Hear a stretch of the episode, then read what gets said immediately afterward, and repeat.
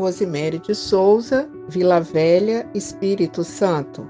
Despertando com Jesus.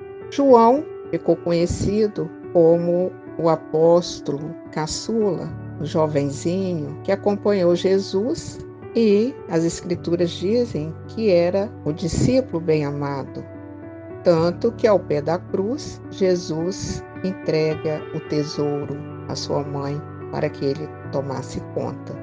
João registra no capítulo 13, versículo 34, Jesus dizendo: Novo mandamento vos dou, que vos ameis uns aos outros, assim como eu vos amei.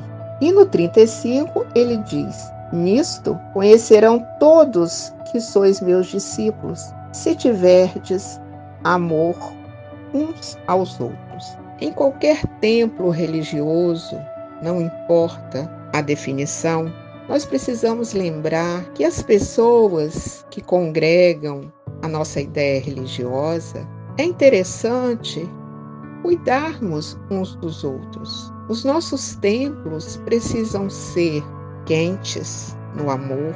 Jesus disse que o morno deixa um pouco de dúvida. Então nós precisamos saber daquele amigo que não está vindo na nossa casa religiosa, na nossa igreja, no nosso templo, nosso agrupamento religioso, o que aconteceu com ele?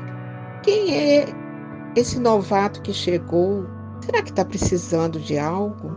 Amigos queridos, somos uma só família, queiramos ou não, porque somos filhos de Deus. E isso, à época do Cristo, incomodou os orgulhosos, porque aquele que era patrão, que tinha status socioeconômico, era irmão do servo, do mendigo, do doente, Hoje, queridos, precisamos mais do que nunca cuidar de nós, mas também cuidar daqueles que estão próximos de nós. Porque a orientação Jesus deixou muito claro: meus discípulos serão reconhecidos por muitos se amarem.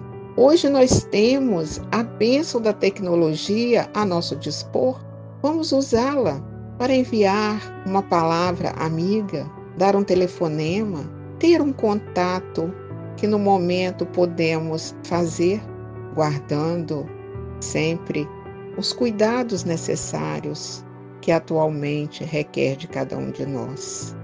Só podemos ser reconhecidos por esse amor, pela compaixão, pelo entendimento do outro, do não julgar. João registra com muita propriedade a fala de Jesus para todos nós. Muita paz.